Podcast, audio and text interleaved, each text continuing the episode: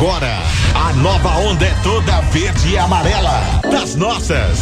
O som do brasileiro invade a nossa programação. Das nossas. Mais uma quarta-feira trocando ideia É. com um brazuca que representa a nossa música. Hoje, né, o ilustre, é um príncipe de verdade. Felipe Seabra, boa tarde, cara. E aí? Boa tarde, mas eu acho que vocês erraram, não é príncipe não, é plebeu. É um pouquinho plebeu. Eu, eu- eu quis fazer o trocadilho. eu É porque sabia. o Felipe, porque o Felipe ninguém acerta, né? É Felipe com PHI, né? Felipe, ou do francês Philippe. Olha. Né? Então é isso aí. Por isso que eu fiz o trocadilho, porque é um príncipe da música, mas que sempre representou muito bem, né, os plebeus. Já que ele tocou no assunto, podia perguntar, né? Até quando esperar? Até Estamos quando esperando desde aquela época até agora, hein, Felipe? É o Fábio que tá falando com É, você. pois é. Mas sabe o que é engraçado? Que quando essa música ah, apareceu em 84, né? A banda, Hum. a Plebe Rude só tinha 3 anos de idade, em 84. Quem quiser saber a idade da banda é só fazer matemática. Mas é o seguinte, é- é uma coisa, uma coisa que eu gosto muito é, e que me incomoda ao mesmo tempo é a atualidade das letras da Plebe. Assim, como compositor, É.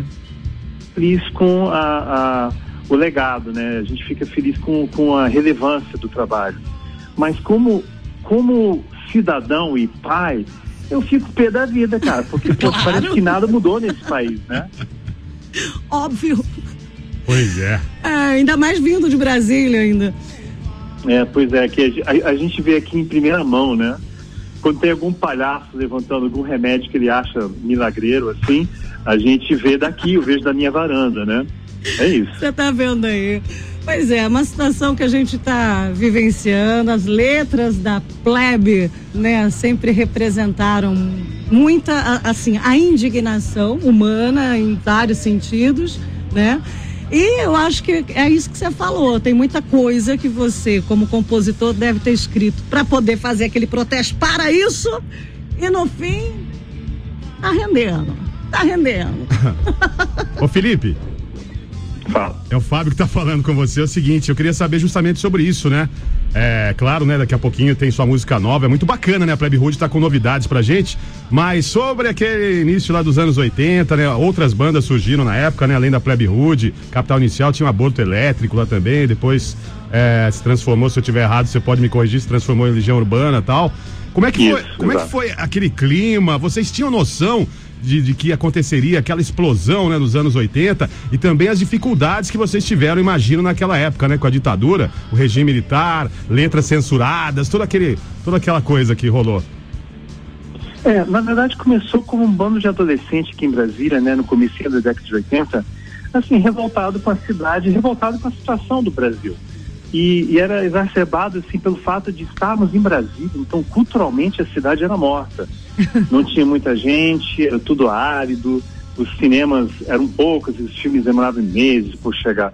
A única coisa que salvava a gente eram as embaixadas, porque tinha muita mostra de cinema de embaixada. Mas não é uma coisa pretensiosa, assim, segurando uma, um, um, uma- um copo de dry martini na mão, sabe? Não é isso, ah, eu vou, eu vou ver Truffaut. Não, a gente realmente tinha essa curio- cu- curiosidade intelectual impressa na gente pelos pais acadêmicos. Atenção, acadêmicos.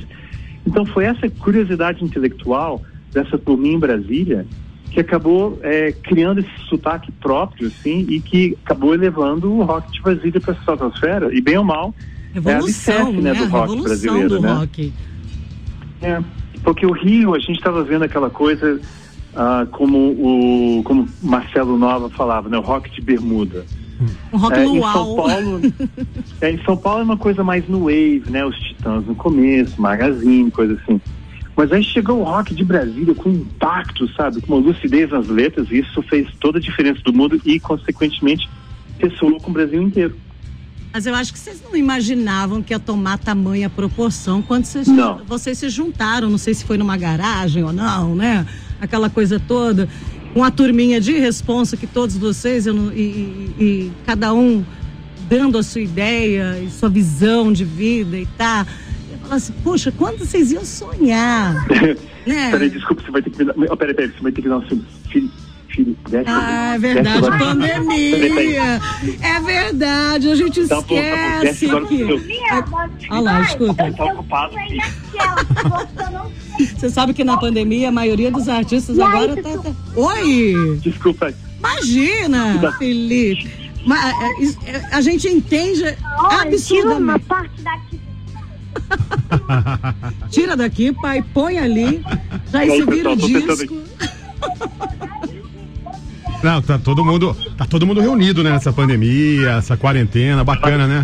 A gente tem que improvisar, inclusive nós, né? É. Artistas, a gente também tá se improvisando o tempo todo. Nós, né? artistas também. Nós, artistas do rádio, Do rádio. né? do rádio, né? A gente também se reinventa aqui o tempo todo. Conseguiu aí dar um jeito na casa? É, é- é porque eu tô homeschool, meu filho tem oito anos e meio, né? Então. É a idade do aprendendo- porquê. Vai lá, vai lá, vai lá.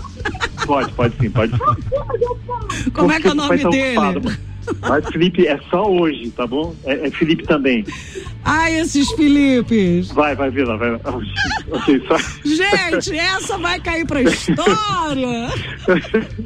É que ele tá aprendendo o relógio, É. mas a parte dos 13, 14, 15, 16 horas, ele ainda tá um pouco abstrato, né? Que você tem que adicionar 12 em cima né, do horário normal.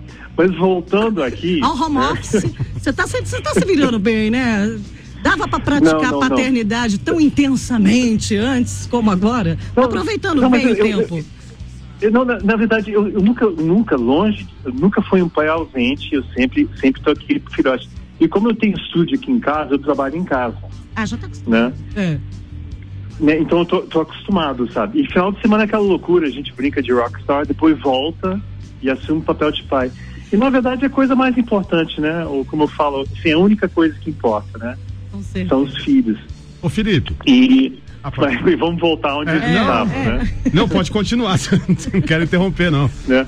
Mas é o seguinte, ó, o que, o que moveu esse pessoal, o que inspirou, era Brasília, era a situação do Brasil. Mas quando você vê as letras das bandas de Brasília, quando eu falo as letras mesmo que re- realmente escreveu, eu tô falando mais de Legião e Plebe, você vê é, uma lucidez, mas não é uma coisa panfletária. Não é uma coisa pedante, sabe? Militante, não é toa que militante rima com pedante, sabe? Não é isso. É uma lucidez, é, é, é uma análise social, uma crítica, sabe? Tem uma autocrítica também. E isso fez toda a diferença do mundo. Foi essa lucidez, não é simplesmente chegar, abaixo o governo, eu odeio tudo. Não é isso. É, não dá é tentar assim também, oferecer né? soluções, né? Sabe, ninguém estava ninguém tava reinventando a, a, a roda ou inventando a pólvora, não é isso. Mas tinha uma postura, e foi essa postura que ressoou justamente quando o Brasil estava encaminhando para a abertura democrática. E, e Brasília foi fundamental para poder imprimir isso no rock, porque se você olhar, analisar a década de 70, justamente a ditadura estava muito mais, sabe, em cima dos artistas de MPB, e lembra, ou eles mudavam o tema, ou eles tinham que sair exilados. Então, a música brasileira perdeu um Ou pouquinho. subliminar também, né? Sim, ou, ou, ou, ou muito subliminar. Você vê as coisas do Chico Buarque, às vezes até, até estranho como é que aquilo conseguiu passar pela censura. Mas foi, né? Mas foi o rock de Brasília que conseguiu colocar isso de volta na mídia, de volta ah, nas rádios. Tanto que E o movimento democrático também foi aquela coisa que reforçou ainda mais, inspirou os outros jovens também da época e tudo mais, né? Claro, foi um momento assim único eh, no espaço e tempo. E eu falava sempre pro Renato Manfredo, que eu chamo Manfredinho de Manfredo, né? É que assim, se o artista tem alguma alguma coisa dentro dele, né? Ele vai se manifestar um jeito ou de outro. Mas por ter sido em Brasília, naquele momento espaço-tempo, saiu com o impacto que saiu. É impressionante, até hoje. Assim, toca em rádio, até hoje tem músicas que. E como que toca? são- não, e trilha sonora de cinema, eu sou também, a gente pode falar disso daqui a pouco, que eu vou lançar um disco novo agora, eh, eu sozinho. E são trilhas de filmes, sabe? O- E os Oi? filmes, o Faroeste Caboclo, Olha. eh, os Somos Tão Jovens, o documentário Eduardo Rock Mônica, o que tá documentário da- esperando abrir o Eduardo cinema pra ir pra telona. né? É tudo em cima dessa galera, sabe? O, o documentário Rock Brasília, que fala da- das bandas, o Somos Tão Jovens, que é uma cena Nossa, que, que fala da cena de Brasília e, e todo mundo virou ator de cinema, até eu fui representado no filme. Né, É um jovem ator paragu- paraguaio-brasiliense chamado Vi- Victor Carbalá. Né, Eu e vi. fez muito bem meu papel. Eu confesso que eu tinha pedido Ginequini para fazer meu papel, mas acho que Ah. não consegui fechar contrato. Eu acho que estava bem assim, bem, na- bem aparente mesmo, né? Parecia bastante assim o personagem Janequine com o Felipe Seabra. É, pois- Bom, Deixa eu situar a galera que tem, nós temos o público né, do resgate, que, que curte o clássico desde sempre, há 30 anos aqui O junto que com a nova pedem Plebe onda. Hood no resgate não é Nossa, brincadeira, hein? As bandas aqui, porque aqui tem uma, Ah. tem uma, tem um- uma, uma infinidade de bandas de rock na nossa região, que é uma maravilha.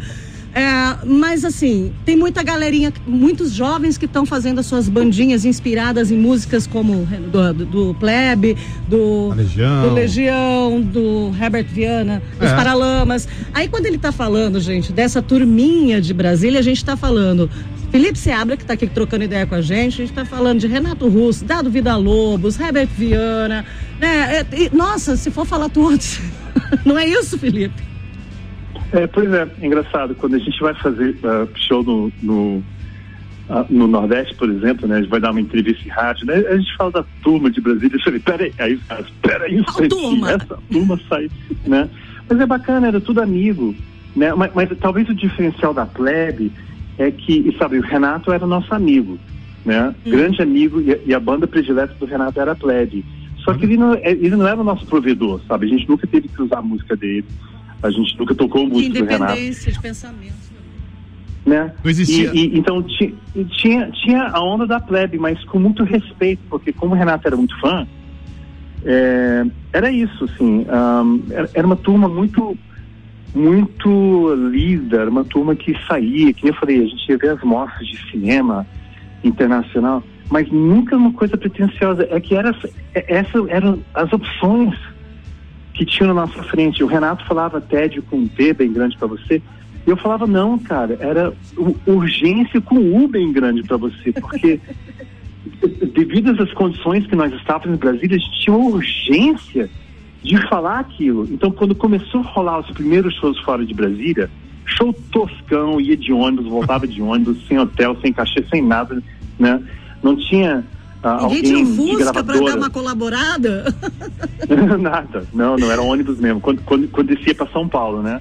É. 16, 17 horas de ônibus. A gente chegava nos lugares, Rose Bombom, Madame Satã, Tifo, Napalm, todos os lugares, tocava e ia embora. E não é aquela coisa, ah, não, vamos plantar semente, vamos mostrar a fita demo, vamos visitar a rádio. Não tinha fita demo, não tinha rádio, não tinha nada, não tinha nem rock na rádio, né? Música jovem, feitos por jovens, não, não tinha. Então era uma coisa que, sei lá, que, que propelia essa, essa gurizada. É- é- Era urgente de ter que expor as mazelas do Brasil. Acho que era só isso.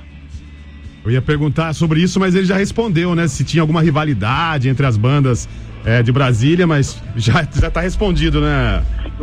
Eu fico imaginando verdade, essa turminha tinha. toda trocando ideia, de É. cada um devia ter um apelido diferente, que ninguém entregou pra gente até hoje, né? É todo bonitinho no Renato, no Herbert, mas devia ter ali, né, aquela mesa de bar. não, não, mas na verdade apelidos. tinha rivalidade. A plebe era a arqui-inimiga número um do aborto elétrico. A gente ia na casa do Fê, né, onde aborto em saiba, a gente ficava desligando a chave geral.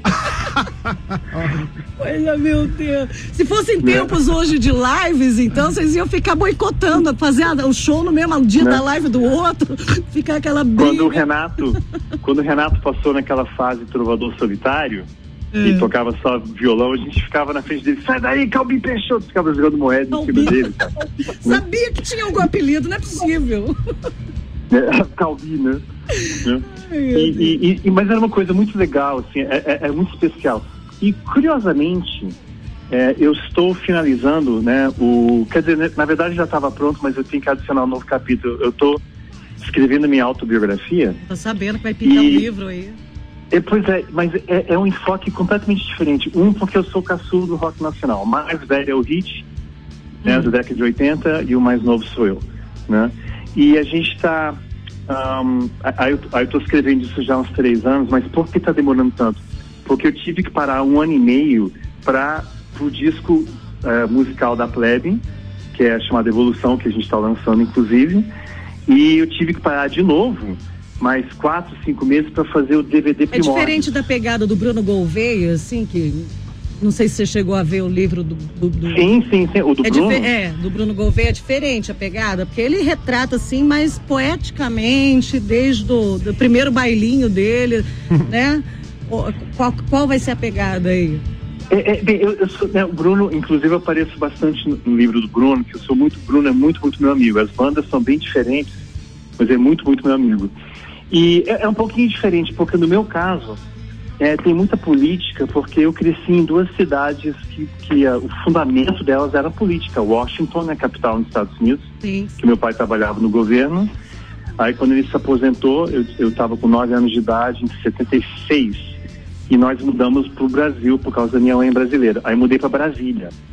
Então, eu cresci nas duas cidades mais políticas, assim, do hemisfério, desse lado do hemisfério. E tem esse enfoque engraçado que, enquanto que meu pai trabalhava, meu pai trabalhava diretamente com o presidente americano, né? Kennedy, Johnson, Nixon. Então, enquanto que meu pai estava trabalhando para essas pessoas, minha mãe me levava para passeata antes essas pessoas, né? Por exemplo, Johnson, aí minha mãe me levava para passeata, ainda pivetinho, assim, Olha só. me levava para para panelaço contra a guerra do Vietnã. Mas será que é Quando por. Nixon Oi, perdão. quando o Nixon estava tava para renunciar, com toda a confusão de Watergate, minha mãe me levava para fazer panelaço no meio É. lá do Capitólio, justamente pedindo a renúncia do Nixon. Tô visualizando sempre isso em preto e branco. É. então, eu entro muito detalhe no livro sobre isso e o impacto que isso teve na minha vida. Aí, quando eu mudo para Brasília, eu mudei para uma escola internacional. Então, do mesmo lado, eu, eu tinha um avô que era deputado do Pará, que ficava chamando qualquer pessoa diferente de gentalha. Ah. E eu estava numa escola internacional que tinha, tipo, pessoas. Só na minha sala tinha 19 eh, pessoas de 19 países diferentes. Então eu não entendi aquilo com 10 anos de idade, sabe? Eu vivendo nesse ambiente internacional, multicultural e voltando para casa. Nações Unidas, na verdade, ele morava na sede das Nações. coisas. É, pois é. E, e, e aí depois, logo em seguida, o que aconteceu? Eu fui apresentado ao punk e aí tudo mudou.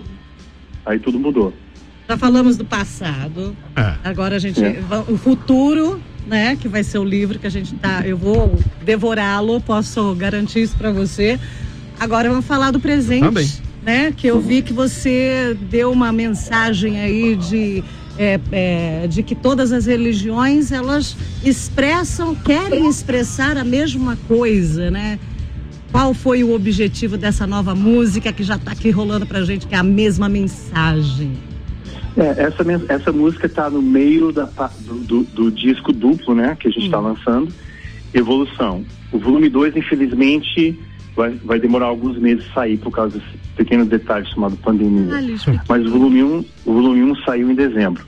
É, e essa música justamente fala da fé, do, do bom uso e do mau uso da fé. Sim. E no fundo, no fundo, todas as religiões, você pode falar o que quiser, cara, elas querem a mesma coisa.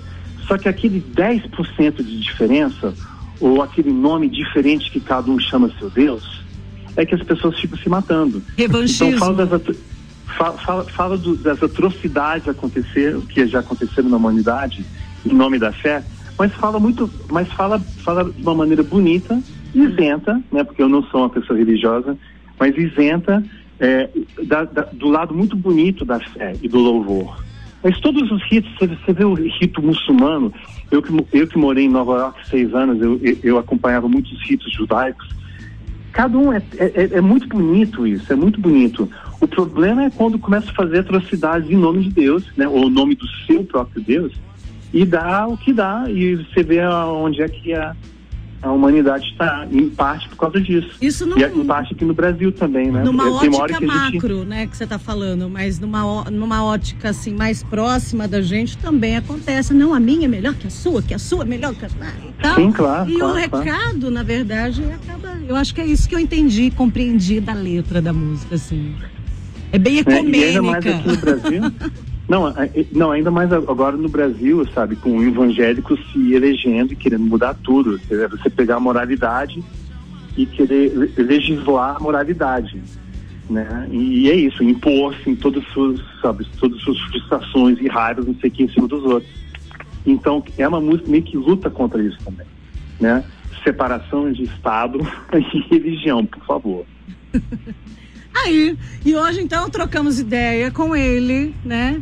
Ele falou que não é pra chamar mais de príncipe, o plebeu Felipe Seabra, mas é o príncipe do rock aí, né? Um dos caras que levantou essa bandeira e graças a Deus que a gente também tá aqui fazendo esse pop, esse rock, mandando ver até hoje com muito orgulho.